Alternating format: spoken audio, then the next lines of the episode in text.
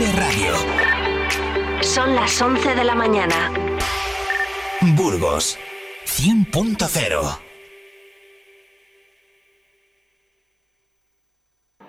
En Vive Radio escuchamos lo que pasa a nuestro alrededor Y te lo contamos. y te lo contamos. Para informarte. Para informarte. Para entretenerte. Para entretenerte. Para emocionarte. Con las voces más locales y los protagonistas más cercanos. Vive tu ciudad. Vive tu ciudad. Tu provincia. Tu provincia. Vive su cultura. Vive su cultura. Su música. Su música. Su actualidad. Su actualidad. Su deporte. Su deporte. Sus gentes. Sus gentes. Vive lo tuyo. Vive tu radio. Vive Burgos en el 100.0 FM.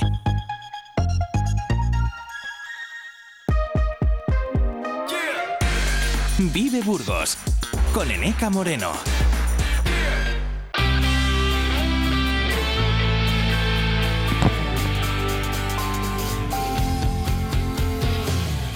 A esta hora, como cada día, repasamos en eh, titulares eh, la actualidad de esta jornada de miércoles, en día 8 de noviembre, que venimos contándoles desde las 8 de la mañana y que actualizaremos a las eh, 2 en eh, punto. Queda menos de una semana para que la Diputación de Burgos apruebe sus eh, presupuestos. Hace menos de 48 horas se celebró la última comisión de Hacienda, donde los grupos debatieron sobre las enmiendas al borrador de las eh, cuentas eh, provinciales. En total, este año son más de 169 millones de euros repartidos entre la institución y sus dos órganos, como el Instituto para el Deporte y la Juventud y Sodebur significa que crece en comparación eh, con el año pasado en un 9,16%. El grupo de estupefacientes ha desmantelado un punto de venta de droga en la zona sur. Diario de Burgos cuenta hoy que se ha incautado medio millar de dosis y se ha detenido a cuatro personas. La Comandancia de la Guardia Civil en Burgos ha completado el plan anual de instrucción con la realización en la cuarta y última jornada de formación de un caso práctico en respuesta a una hipotética amenaza biológica recibida eh, supuestamente en la casa cuartel em, de Castrojeriz, según han informado fuentes de la subdelegación del Gobierno. Más de 200 eh, burgaleses se concentraban eh, frente a la sede del Partido Socialista de la capital para manifestar su descontento con los pactos eh, de gobierno de Pedro Sánchez y en contra de la amnistía. La concentración que duró unos eh, 45 minutos y se inició en la acera donde se sitúa la casa del pueblo. Sin embargo, una vez la policía cortó la calle por la seguridad ante el paso de los vehículos, los manifestantes ocuparon la carretera. La Junta de Castilla y León ha adjudicado la contratación de las obras de restauración forestal y recuperación eh, en los terrenos afectados por el incendio de Bortedo por un importe total de 89.461 euros. La multinacional farmacéutica GSK ha invertido más de 4 millones de euros en la instalación de 6.000 placas solares en la planta que tiene en Aranda de Duero. Los bonos al consumo que lanzó Miranda de Ebro se han agotado más rápido que nunca. Ayer a las 7 de la tarde ya no quedaba ni uno en la sede de la Asociación Comarcal de Empresarios del Comercio y Actividades Afines. Un éxito rotundo. En el caso de la ciudad de Burgos todavía habrá que esperar. El próximo día 25 se conmemora en Burgos el Día Internacional contra la Violencia de Género, pero antes de esa fecha, el 15 de noviembre, se va a organizar una conferencia para hablar de los riesgos y amenazas en las redes sociales. Tendrá lugar en la Sala Polisón a las 7 de la tarde el día 15. Y antes de cerrar la página de actualidad, queremos eh, hacernos eh, eco de una triste noticia que además afecta a esta casa. El periodista Juan Ángel eh, Gózalo fallecía ayer a los eh, 65 años tras una dilatada y entregada trayectoria de casi cuatro décadas. Estuvo 36 años trabajando en el diario de Burgos. Eh, Gonzalo se jubiló en abril de 2021 y hoy eh, tenemos que despedirle, pero le recordaremos eh, siempre. Son las 11 y 4. Nos eh, ocupamos ahora de la previsión del tiempo. Vive el tiempo en Vive Radio Burgos.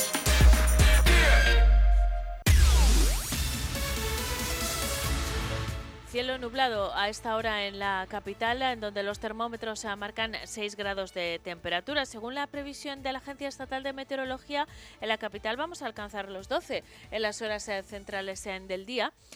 Y la mínima se quedará en eh, 2. 13 en Aranda con una mínima de 3 y 17 en Miranda también con una mínima de 3. El cielo va a permanecer nuboso, aumentado a cubierto con precipitaciones que serán débiles en eh, general y que se van a ir extendiendo durante el día del noroeste al sureste. De cara a la jornada de mañana, de nuevo cielo nuboso cubierto con precipitaciones débiles, tendiendo a cielo nuboso en la segunda mitad em, del eh, día. Soplará viento del suroeste, girando al oeste, y los termómetros se moverán en Aranda entre los 13 de máxima y los 6 em, de mínima. 16 se alcanzarán en Miranda, donde la mínima será de 9, y en la capital la máxima será de 12 grados, la mínima de 6. Son las 11 y 5. Hablamos de tradiciones de la provincia.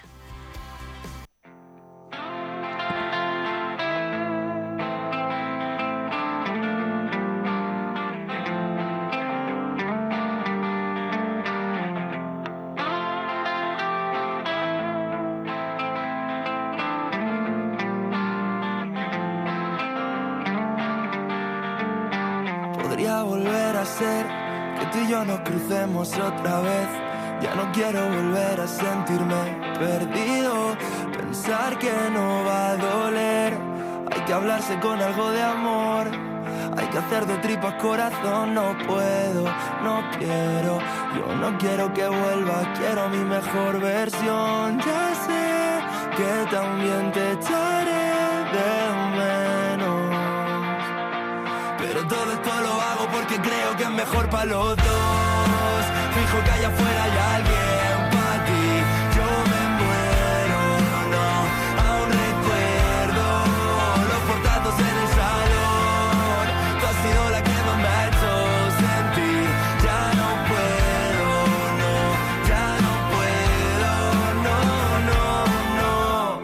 He cambiado tus sábanas por otra. Tal vez sea yo el que se equivoca. Éramos un team como los Stopay. No me arrepiento de lo que ha pasado. Sabes que te quiero, pero estoy quemado. Si tú me lo pides, llevaré cuidado. Siento haberte preocupado. Vivo medio acelerado, bebé.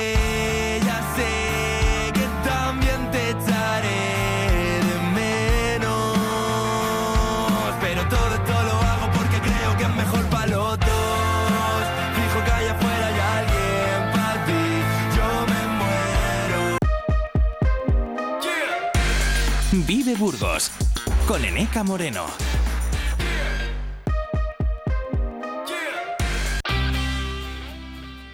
Son las 11 y 7 minutos. Faltan 10 segundos para que sean las 11 y 8. Seguimos en directo en eh, Vive Burgos y como mm, viene ocurriendo, en realidad desde hace poco, pero va a ocurrir todos los miércoles. A, a esta hora, abrimos nuestro tiempo dedicado a las tra- tradiciones eh, de la provincia, tradiciones que están eh, muy vivas gracias, eh, entre otros, a, a los invitados eh, que nos eh, trae cada semana mi compañera Noelia Ordóñez. ¿Cómo estás, Noelia? Buenos días. Pues muy bien, encantada de estar aquí, Eneca, ¿qué tal?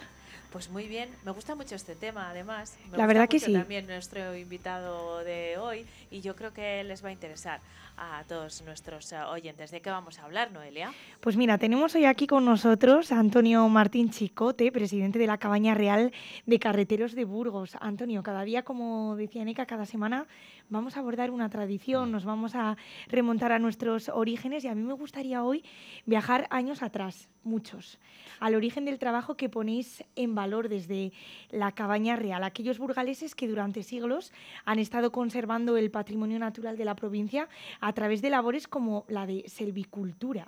Antonio, ¿qué tal? Buenos días. Hola, buenos días, Noelia. Fíjate, tumbe, arrastre de pinos con vacas serranas, caballo de tiros, ajo carretero, corte de troncos. Muchísimas tradiciones que no sé si estas prácticas continúan o se han perdido, Antonio.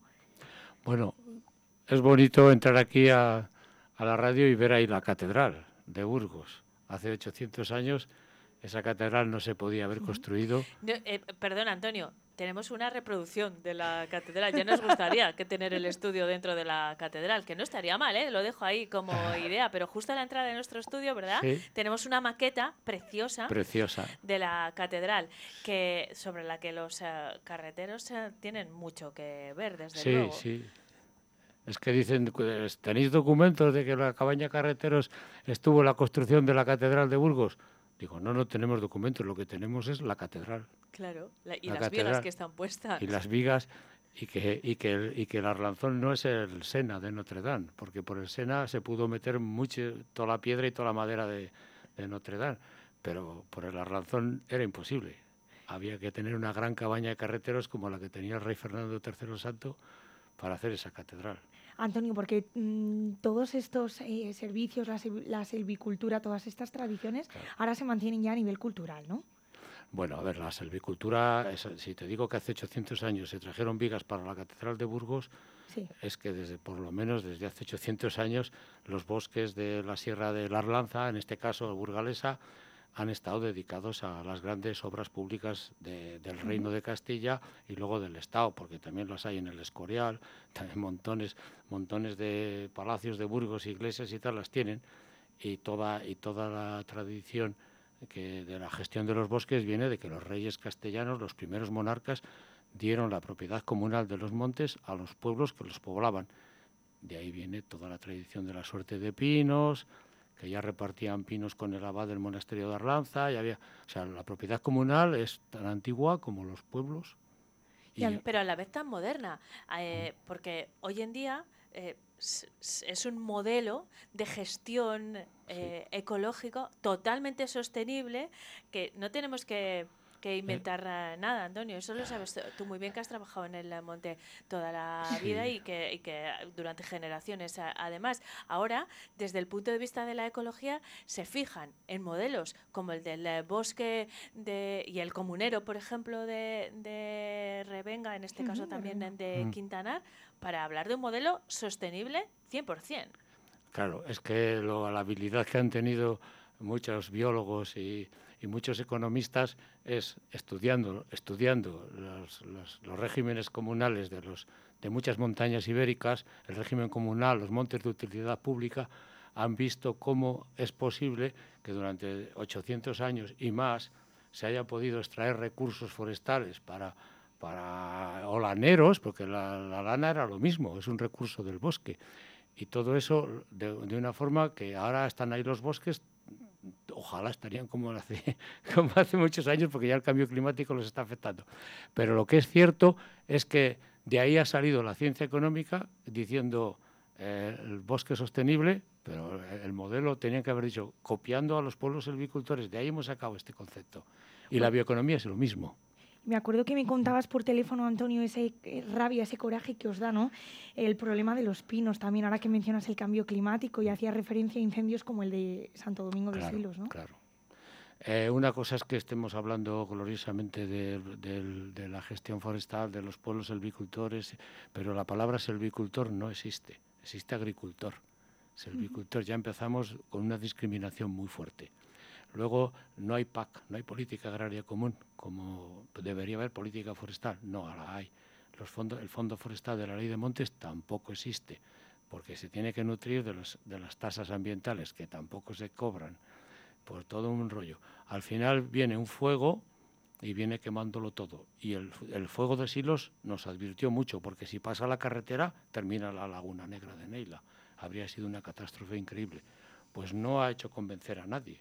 No se está haciendo absolutamente nada por hacer un plan de cuenca, un plan de la cuenca de la Arlanza, y ahí está Castrovido. Castrovido tiene que ayudarnos. Castrovido es un embalse que, que debería crear un, un- un cinturón verde para que no entre ningún fuego en nuestra comarca. Y luego las ordenaciones forestales de cada pueblo deben cambiarse porque, porque estamos en, en una cosa muy seria. Si te digo que igual este año en Quintanar han muerto más de 20.000 pinos centenarios, ¿y qué se hace con esa madera? Porque es una madera muy noble, muy buena. O sea, todo un problemón. A ver si nos dejan organizar el Día Internacional de los Bosques este año y podemos poner todo esto en claro.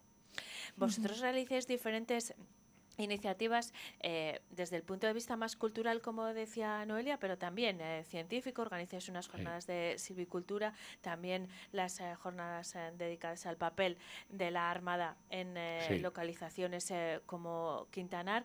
Y yo el año pasado, quiero contarle esta experiencia a los oyentes para que la vivan también. Tuve la oportunidad de estar con Antonio en el horno donde realizáis eh, la PED y la verdad es que eh, es un patrimonio cultural Mm. que, que vosotros ponéis en valor, no quiero decir que no esté puesto en valor porque lo hacéis eh, cada Sí. año, pero que no sé si es lo bastante conocido, pero no había otra manera durante siglos de impermeabilizar los eh, barcos que con la pez que se elaboraba en Sí. Quintanar. Eso no solo es historia, sino que hoy en día sigue, si- seguís activos. Sí, ese es un gran ejemplo de la bioeconomía, porque la, la pez se extrae de la madera que no sirve para otra cosa. Dentro del, pino hay unas, hay- se producen unos ataques de hongos especiales donde el sistema inmunológico del pino desarrolla una concentración especial de, TEA. Y eso es lo que aprovechaban los pezgueros para, para eh, y sobre todo las raíces del pino. Excavar todas las raíces de los pinos sistemáticamente, como hizo la Armada, es lo que hace que luego el monte sea muy próspero, porque si tú excavas todas las raíces, luego cae la piña sobre toda esa excavación y, salen y salen Y nuevos se pinos. regenera. Claro. Entonces, todo eso, eso es la bioeconomía. Tú aprovechas un recurso que, teori- que hoy, que hoy se está pudriendo y, sin embargo, antiguamente era oro. Era oro. Tan importante es la pez, tan importante es la pez que, que, que, había miles de hornos en España, pero el único que está recuperado es este, pero, es El de incluso, Mataca, ¿no? pero incluso a nivel europeo. Está- estamos en contacto con el Museo Vikingo de Copenhague, estamos en contacto con la Universidad de Uppsala de Suecia, que está intentando ahora descubrir los hornos de los vikingos. Ya ha descubierto 20 o 30 con georradares, pero es que son iguales que los nuestros. Son de tres pozos y han hecho las pruebas y sale el mismo rendimiento. Y el vuestro está activo, yo lo he visto El en nuestro hace funcionamiento. una vez al año hace pez. Sois la única referencia, nada más y nada Sí. menos, a nivel europeo. Sí, sí, A mí me da rabia, me encanta que Eneca me invite ¿no? a hacer esta sección Vive tradición, vive tus orígenes, porque me da mucha rabia, a mí que me gusta recuperar Mm.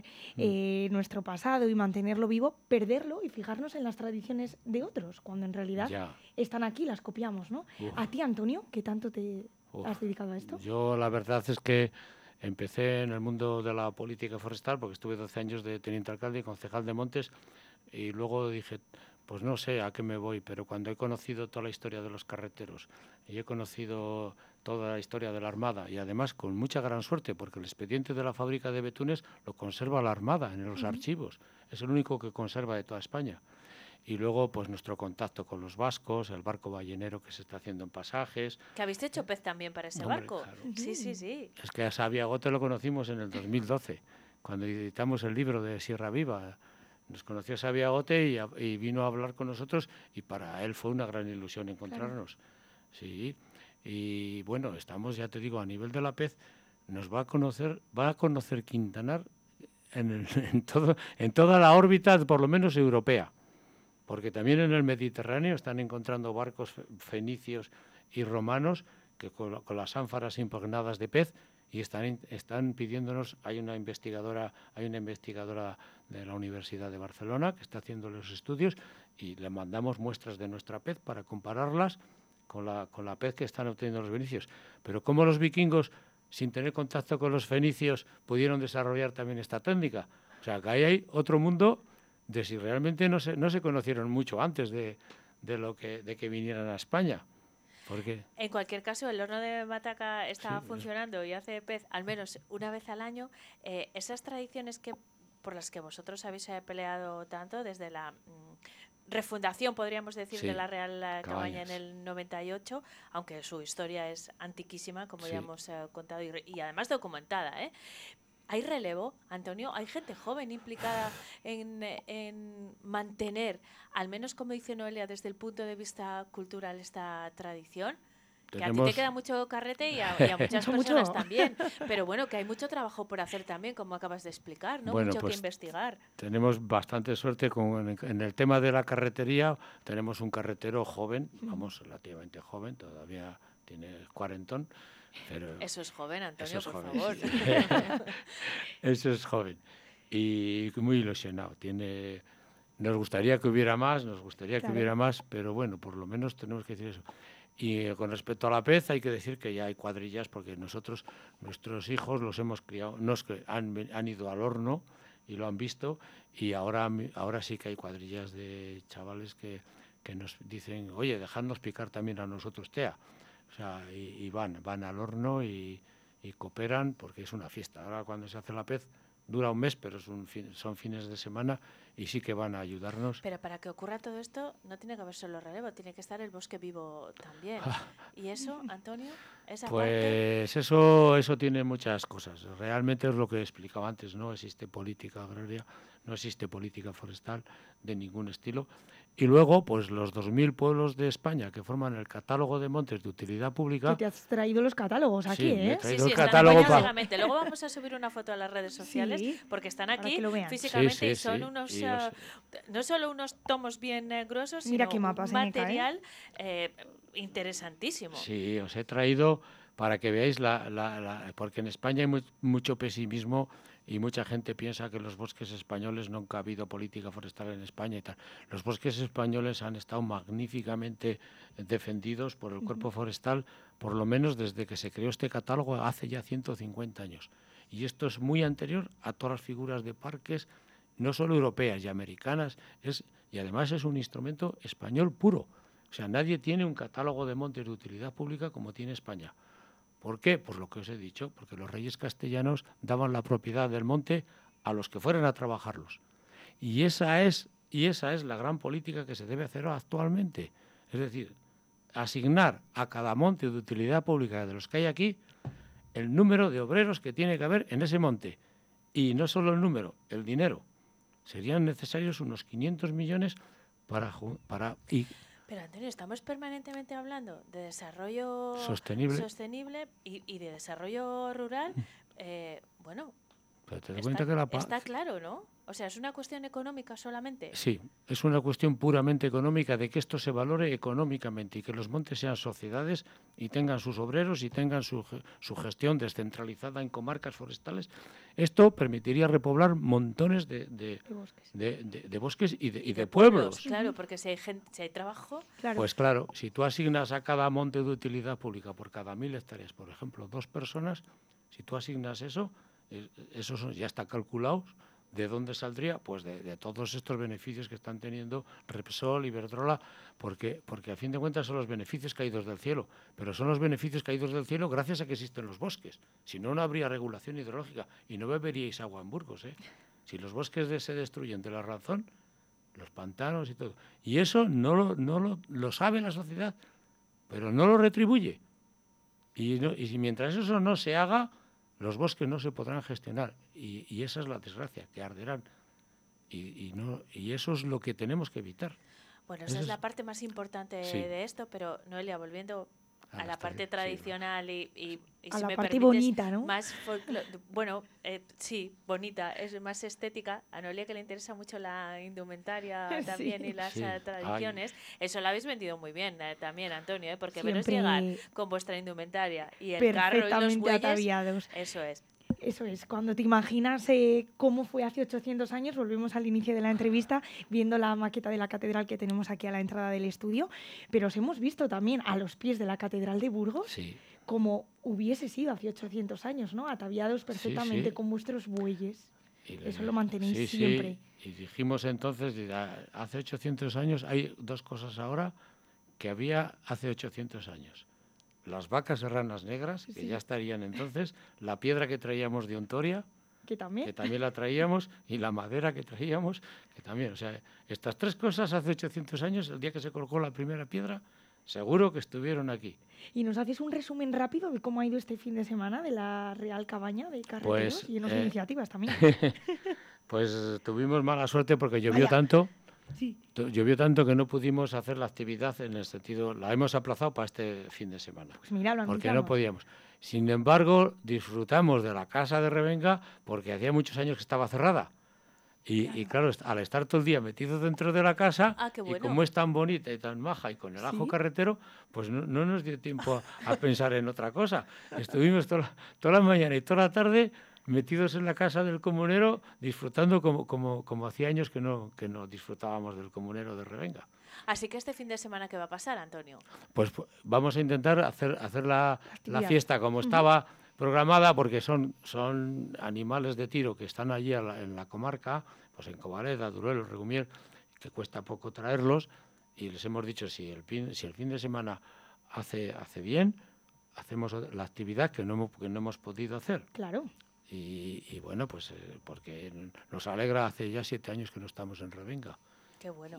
Pues nada, si nuestros oyentes quieren acompañarnos, ya saben eh, que la cita depende del tiempo, Ya, pero, pero esperemos que esta sobre vez nos eso- deje. eso Seguro es. que hay suerte. Antonio, siempre es un placer charlar contigo, la Bueno. verdad. ¿eh? Yo aprendo muchas cosas y disfruto mucho, pero les invito eh, a que sigan la trayectoria de la Real Cabaña de Carreteros porque es eh, admirable y sobre todo porque tiene mucho que aportar, no solo respecto al legado del eh, pasado, sino a lo que puede ser el futuro Sí. de nuestros eh, bosques y eso es muy importante. Así que te doy las gracias por haber venido hasta aquí. Y yo a ti también, Eleka. Y a ti, Noelia, te espero el miércoles. Eso es. Al Nos- próximo nos miércoles vemos nos ahora en la volvemos- redacción, pero luego Eso, el- eso. aquí con los oyentes el No, miércoles. eso ¿vale? es. Y te escuchamos también con las noticias enseguida. Gracias, Gracias, a gracias a los dos. todos. Os tengo que dejar porque me espera Joaquín Carvajal para hablar de música clásica. No os lo perdáis. ¿eh? Son las 11 y 25. Vive Radio. Esto es Vive Radio. La radio de tu vida. ¿Y esto? ¿Y esto? Tu mejor música. Esto también es Vive Radio. Vive Radio. Siempre con un poco más de vida.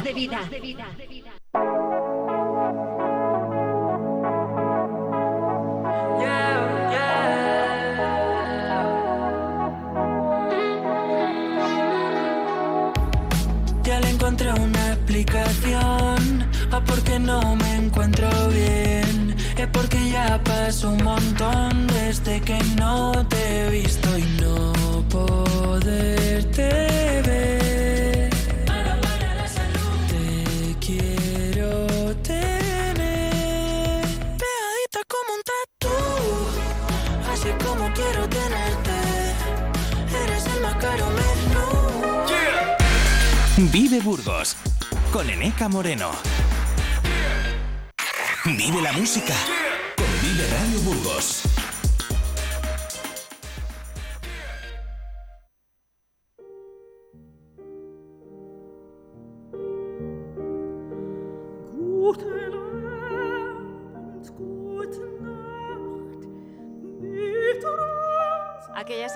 vamos a hablar en los eh, próximos eh, minutos. Solo con esta entrada recuperaremos este tema enseguida, ¿eh? que además estoy convencida de que lo han eh, reconocido. Eh, pero claro, mm, nos sirve para situarnos también adecuadamente en nuestro siguiente tema, que es el tiempo dedicado a la música clásica. Hacía un par de semanas a causa del festivo que no recibíamos a, a Joaquín Carvajal aquí, así que... Te hemos echado de menos, Joaquín, ¿cómo estás? ¿Todo Muy bien? Muy bien, sí, sí, muy bien. Hemos echado de menos la música, pero ya estás aquí para, para recuperarlo. Eh, bueno, hemos entrado con algo que yo creo que, que no solo habrán reconocido, sino que muchos de nuestros oyentes incluso habrán cantado, no como la protagonista de, de este tema, pero algo parecido. ¿De qué vamos a hablar? Sí. Pues vamos a hablar un poquito de, de, de Brahms. Eh, bueno, eh, sencillamente porque la Orquesta de Burgos comienza su temporada este fin de semana y va a tocar eh, una sinfonía de Brahms. Entonces me pareció una buena excusa para, hablar luego. un poquito de Brahms. Estupendo, pues eh, vamos a hablar de Brahms. Hemos empezado con eh, este tema que obviamente es una canción de cuna, que insisto, todos hemos tarareado en alguna ocasión, Joaquín. Sí, sí, bueno, es eh, la canción de cuna de Brahms, la canción de cuna de las canciones de cuna, la Sí. más famosa sin duda, que fue un regalo de Brahms a, a una amiga suya por el nacimiento de, de su hijo. O sea que realmente es eh, creo que el regalo más bonito que creo que pueden hacer a, a nadie. Y bueno, hay tantísimas versiones y tantos arreglos de esta canción que me parecía bonito escuchar el original, tal como, solo, tal como lo compuso Brahms. Pues lo escuchamos y seguimos hablando de Brahms, ¿te parece? Perfecto. Adelante.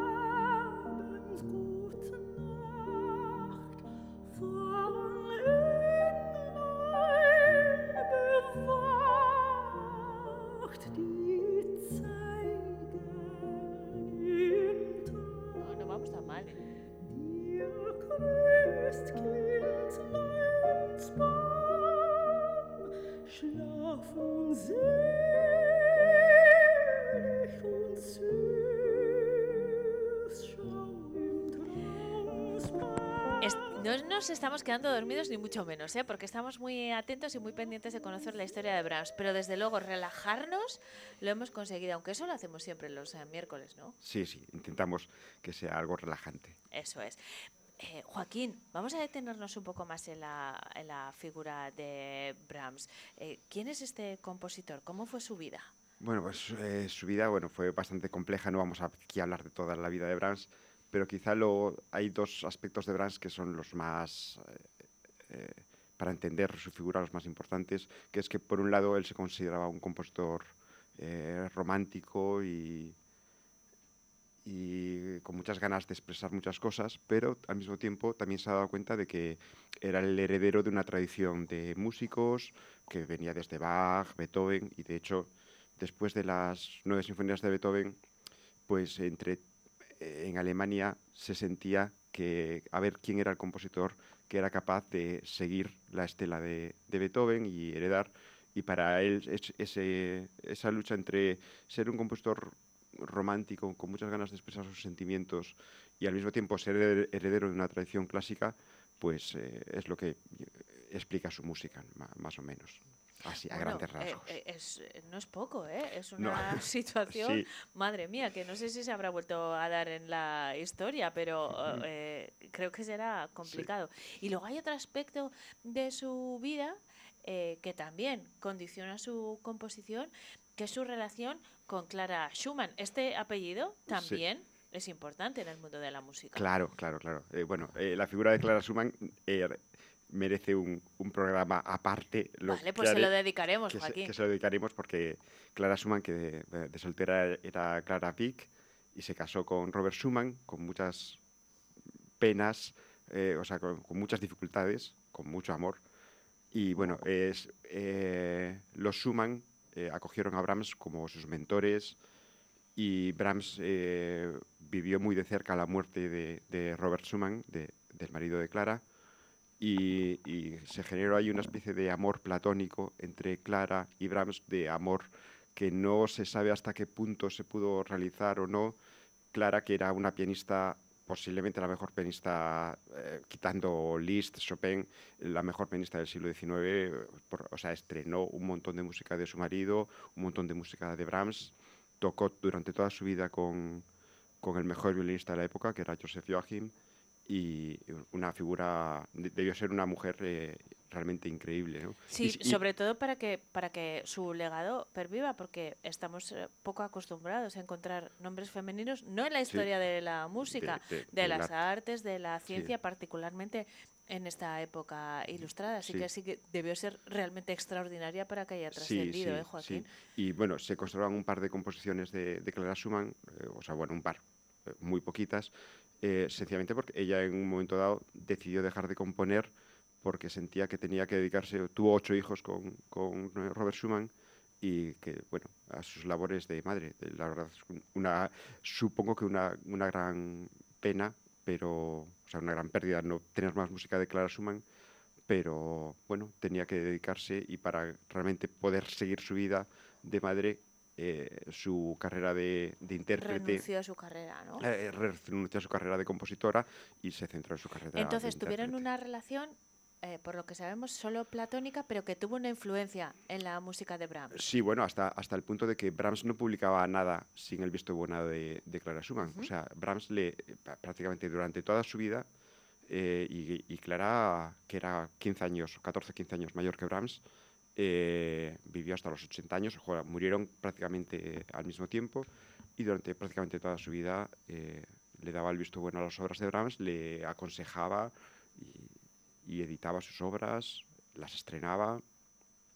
Y vamos a escuchar una de esas a las que le dio el visto bueno. Claro, vamos a escuchar, para, y para hacernos también un poco una idea de, de hasta qué punto debía ser una, una gran pianista, vamos a escuchar un movimiento de, de un cuarteto con piano de Brahms que estrenó Clara Schumann y es un rondo a la húngara, eh, algo bastante eh, en boca en aquella época del, de- del imperio austrohúngaro. el, la- el recuerdo de la música...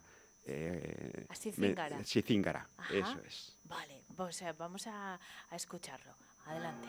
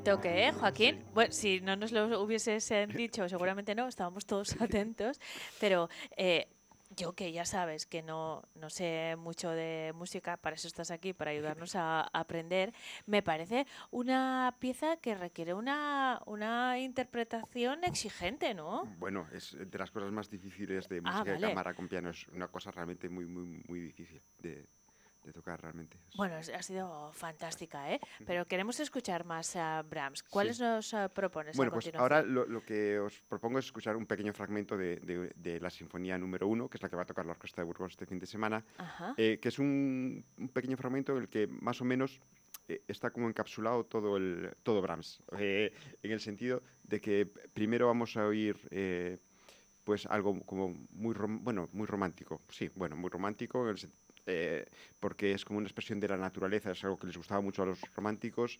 Eh, Brahms en sus paseos por los Alpes eh, escuchó las trompas alpinas, esas trompas eh, larguísimas que retuman en todos los valles, en el Tirol y todo eso, y, y quiso plasmar ese sentimiento de, de estar en los Alpes, en medio de los valles, en su sinfonía, y lo engancha con, eh, el primer, con el primer tema del último movimiento, que es una especie de homenaje a Beethoven, eh, tan homenaje a Beethoven que, que decían que si era, que había compositores, que o sea, hubo gente que le llamó la décima de Beethoven, gente, o sea, incluso algún crítico le dijo, eh, oye, esto se parece demasiado al himno de la alegría, ¿no? Y, y Brahms, le, por lo visto, le respondió que efectivamente que cualquier mono se daría cuenta.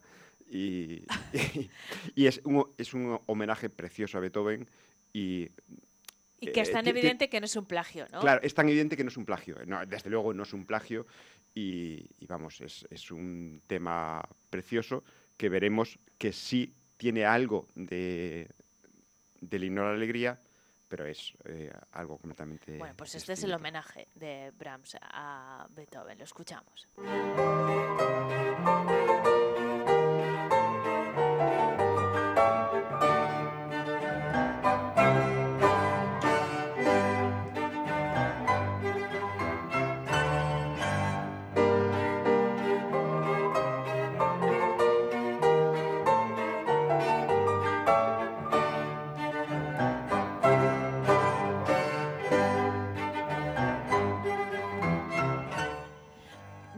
Que queríamos eh, escuchar. A veces eh, la informática nos juega malas ah, pasadas. Estamos nos hemos adelantado a la siguiente propuesta musical. Vamos a intentar eh, recuperar esta eh, primera sinfonía, el de cuarto movimiento en eh, concreto, firmado por eh, Brahms, pero que rinde homenaje, por un lado, a las ah, montañas eh, dentro del estilo más ah, romántico y tan propio de este momento y de esta época de la música. Y además vamos a ver si ustedes lo reconocen. Hay un homenaje directo a Beethoven.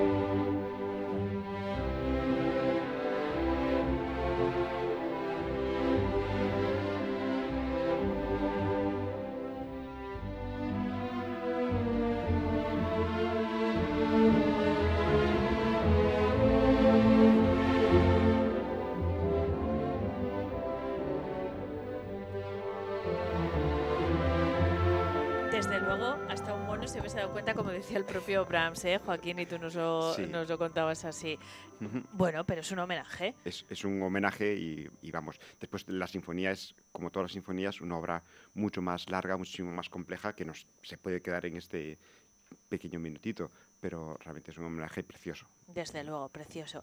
Joaquín, o sea, vamos a despedir con, por supuesto, con ah, Brahms, pero ¿qué has eh, seleccionado? Bueno, pues eh, Brahms ya eh, bastante, bueno, bastante mayor para la época, a los 57 años, decidió dejar de componer y, y- y po- muy poquito después de, de- de dejar de componer eh, conoció a un clarinetista que le inspiró para seguir com- componiendo. Menos mal. Menos mal. Menos y, mal. y en ese último periodo escribió alguna de las eh, para mí es una de las páginas más bonitas de la historia de la música. eh, para mí es, pre- es precioso ese último Brahms. Y, y se murió Clara también en, en esa época eh, y toda su música pues, está teñida de una especie de melancolía, de aferrarse eh, a la vida, de, de persona mayor, realmente muy, muy, muy, muy conmovedor. ¿no? Entonces, eh, vamos a escuchar una de las últimas piezas de piano de, de Brahms, que, que de alguna forma también conecta por carácter, tal, con la canción de cuna con la que hemos empezado. Ajá. Y me parece que es una cosa muy relajante y muy bonita para. Pues para con esto acabar. nos vamos a despedir, pero el próximo miércoles vuelves, ¿eh, Joaquín? Que hemos echado mucho de menos la sección. A ti, desde luego, ya saben que Joaquín eh, Carvajal es eh, profesor en eh, el eh, Conservatorio Superior de Música, director de sus eh, dos bandas y nuestro experto en música clásica que nos visita todos los miércoles. Con esta obra de Brahms nos despedimos. Hasta el miércoles. Gracias, Vale, Joaquín. muchas gracias a vosotros.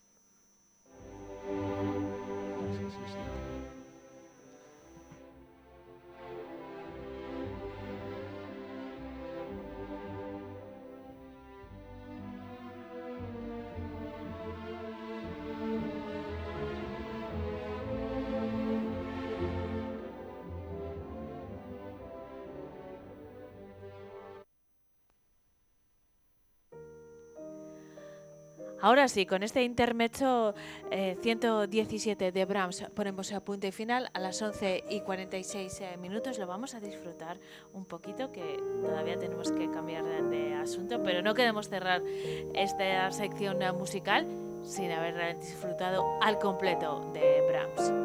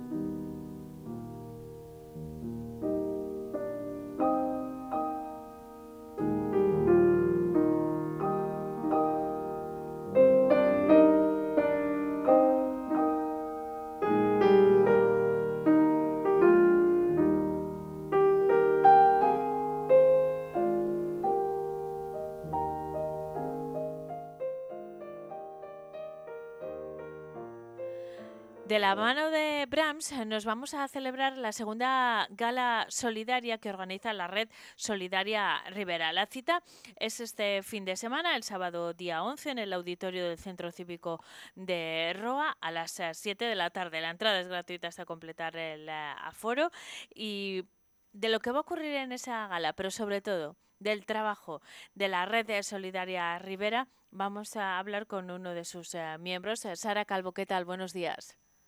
Hola, muy buenos días. Sara, eh, vamos a explicarles, ¿te parece, quiénes sois a todos los eh, oyentes y luego qué vais a realizar en la gala? Pero ¿a qué os dedicáis en Red Solidaria Rivera, que es en principio una asociación sin ánimo de lucro que se creó precisamente en Roa, donde vais a hacer eh, la, eh, la gala? ¿Con qué objetivo? Pues mira, Red Solidaria Rivera eh, nació en el año 2018 con el objetivo de poder dar visibilidad a enfermedades que hay en, en Roa, en la comarca, en el entorno, que necesitan ese foco de visibilidad para poder eh, estar presentes en la sociedad. Nos juntamos eh, ocho amigos que por fortuna o por desgracia en la vida nos ha tocado de cerca alguna de estas patologías y, y entendemos de primera mano qué necesidades tienen tantas las personas enfermas como las familias que las padecen. Entonces, el objetivo de Red Solidaria Rivera principalmente es ese, generar empatía en la sociedad para poder poner foco en las necesidades de estas personas y recaudar dinero para poder ayudarles en su día a día, con sus terapias, sus ayudas técnicas, fomentar su investigación. Y para ello lo que se nos ocurrió fue organizar en primera instancia, en el año 2019, un fin de semana entero lleno de solidaridad, de actividades deportivas y lúdicas que se sirvieran con la excusa de recaudar fondos y después nosotros los repartimos en las entidades beneficiarias cada año, que son normalmente siete, cinco son fijas y dos vamos variando cada año para poder dar también altavoz a nuevas patologías que, que nos puedan utilizar para conocerse. ¿Cuáles son esas eh, organizaciones, eh, Sara? Ahora hablamos de las actividades que realizáis, ¿eh? Pues mira, en este 2023 las beneficiarias van a ser CRIS contra el cáncer y la Fundación Aladina, que ambas se dedican fundamentalmente a mejorar la calidad de vida de los pacientes oncológicos, fomentar la investigación del cáncer y sobre todo en niños, fibrosis quística y la leucodistrofia, eh, Cruz Roja en nuestra asamblea local de Roa, porque aunque no se dediquen directamente a la enfermedad, sí que son súper útiles en cuanto al entorno eh, y al apoyo a las personas mayores. ASADEMA, que es una asociación de Aranda que se dedica a cuidar a las personas con discapacidad fundamentalmente eh, intelectual, y el ACIL, que ayuda a las personas con esclerosis lateral amiotrófica en el territorio de Castilla y León. Vosotros eh, trabajáis durante todo el año, Sara. eh, hacéis actividades y, y- apoyo y difusión, como decías, mm, actividades de visibilización durante todo el año, pero todo ese trabajo culmina de alguna manera en eh, la gala solidaria que vais a eh, realizar el eh, sábado. Mm, ¿En qué consiste la gala? ¿Por qué es tan importante?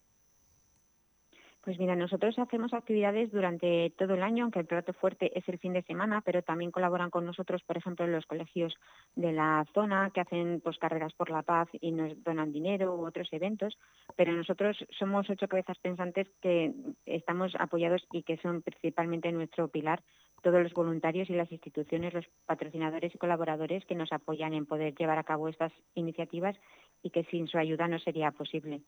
El, objetivo fundamental de la gala es principalmente que eh, la sociedad, el pueblo y todo el mundo vea que todos sus esfuerzos llegan a quien realmente tienen que llegar, a esas asociaciones que van a estar ahí presentes recibiendo mm, la donación fruto del esfuerzo de todos y sobre todo que las asociaciones de primera mano puedan decir que eh, esa ayuda a qué la van a destinar a fomentar, por ejemplo, ensayos de investigación o a paliarles, como decíamos antes, eh, el coste que tienen sus terapias y su día a día.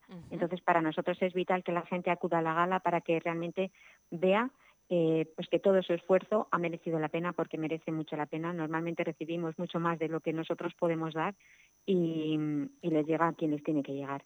Y además queremos hacerlo en un entorno pues de diversión, ¿no? Porque la gala además va a estar acompañada por unos artistas que son increíbles y que nos van a hacer amena la velada pues con magia de mano de John Ander, con monólogos de humor a mano de Julen Aspe, con títeres a, manos de Mario Enzo y con música a mano de Ainhoa Gelado y José Luis Sanz. Entonces, para nosotros eh, va a ser un día festivo, emotivo y que deseamos que el centro cívico esté lleno y que, que seguro va a ser una jornada que se nos quedará grabado en la memoria a todos, seguro.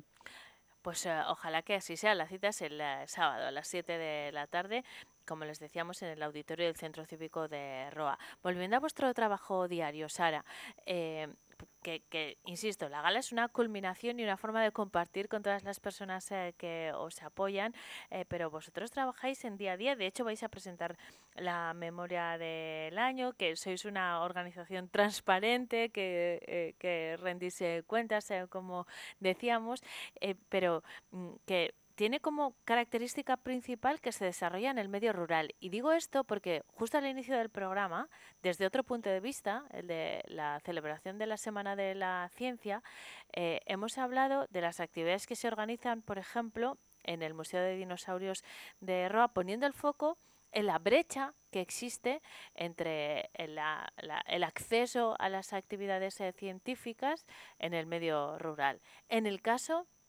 de eh, las actividades mm, sociosanitarias eh, relacionadas con las organizaciones a las que ya nos hemos eh, referido, también hay una brecha en el medio rural. Nosotros intentamos que todas las actividades que realizamos sean inclusivas para todas las personas que forman parte de las asociaciones y entre ellas varias tienen diferentes discapacidades y siempre las hacemos adaptadas a todos ellos. Hacemos actividades también para todas las franjas de edad, desde los niños hasta los más mayores. Actividades que son pues ciencia divertida, que son con instrumentos reciclados. Inculcamos valores a través de esas actividades. Hay una cata espectacular en la que mm, estamos en el corazón de la Ribera del Duero y se vuelca todo el entorno de la comarca y de la Ribera del Duero con ellas y todo lo hacemos en, modo accesible para que podamos acercarles eh, esas actividades y que además la, la, sociedad vea que con las adaptaciones necesarias todo es posible realizarlo. Se necesitará un pelín más de ayuda, pero se consigue y todo el mundo puede participar y disfrutar de ello. Sara, pero esta es una iniciativa prácticamente privada, ¿no? Una iniciativa ciudadana, como nos decías. La Red Solidaria Rivera es una asociación, ocho personas que en, en 2018 decidisteis eh, montarla y, y después eh, ha, ha, ocurrido todo, todo, lo que ya hemos eh, repasado y esa trayectoria. Pero ha tenido que ser una iniciativa ciudadana. Hay una carencia de atender eh, o de visibilizar o de facilitar las actividades que necesitan mm, estas asociaciones con las que colaboráis eh, vosotros para que hayáis tenido que ser los ciudadanos quienes eh, tomen parte activa? Pues yo creo que el, el foco está en que nosotros como ciudadanos eh, conocemos de primera mano esas necesidades y somos quienes debemos llamar la atención de las instituciones para que las realicen. Y a día de hoy si no surgen de ellos, sí que es cierto que hemos recibido eh, todo el apoyo posible para que se urgen adelante. A día de hoy consideramos que es un proyecto colectivo que ha nacido efectivamente del pueblo y que tiene el apoyo tanto de las instituciones fundamentalmente locales. Pero sí que recalco que es imprescindible el llamar la atención desde la ciudadanía para que eso sea una, una realidad y mostrar el relieve de las necesidades, tanto de, la, de estas entidades como de la necesidad de hacer estas actividades inclusivas y como yo creo que hay mucha gente que está dispuesta a ayudar, que tiene el germen de la solidaridad dentro, pero que muchas veces no saben cómo hacerlo. Entonces es un poco deber nuestro como sociedad llamar la atención para, para conseguirlo. Pues eh, felicidades eh, por, eh, por, el trabajo que realizáis todos los eh, días, pero también por esa jornada festiva que vais a hacer el, sábado en la gala que se celebrará en el Centro Cívico de Roa a las 7, la gala de Red Solidaria Rivera. Sara, gracias por habernos atendido, por el trabajo que realizáis y espero saludarte pronto con eh, buenas eh, noticias como estas hasta entonces. Pues muchísimas gracias a vosotros porque esto que estáis haciendo, darnos altavoz, también es importante para nuestra ayuda. Hasta día de hoy hemos conseguido ya poder repartir eh, más de 50.000 euros. La recaudación de este 2023 va a ser una sorpresa que se desvelará en la gala, pero podemos destacar que que la gente se ha volcado a un, pelín más de lo que ya venían haciendo, con lo cual es espectacular para nosotros. Muchísimas gracias de Estupendo, corazón. hasta pronto. Y a ustedes les decimos hasta mañana. Eh, Vive Burgos volverá a las 8 con uh, María Cristóbal, a las 9 con Carlos Cuesta y a las 10 con amigo misma que estaré aquí con todos ustedes. Hasta entonces disfruten del día. Les dejamos ahora con toda la información de la jornada. Hasta mañana.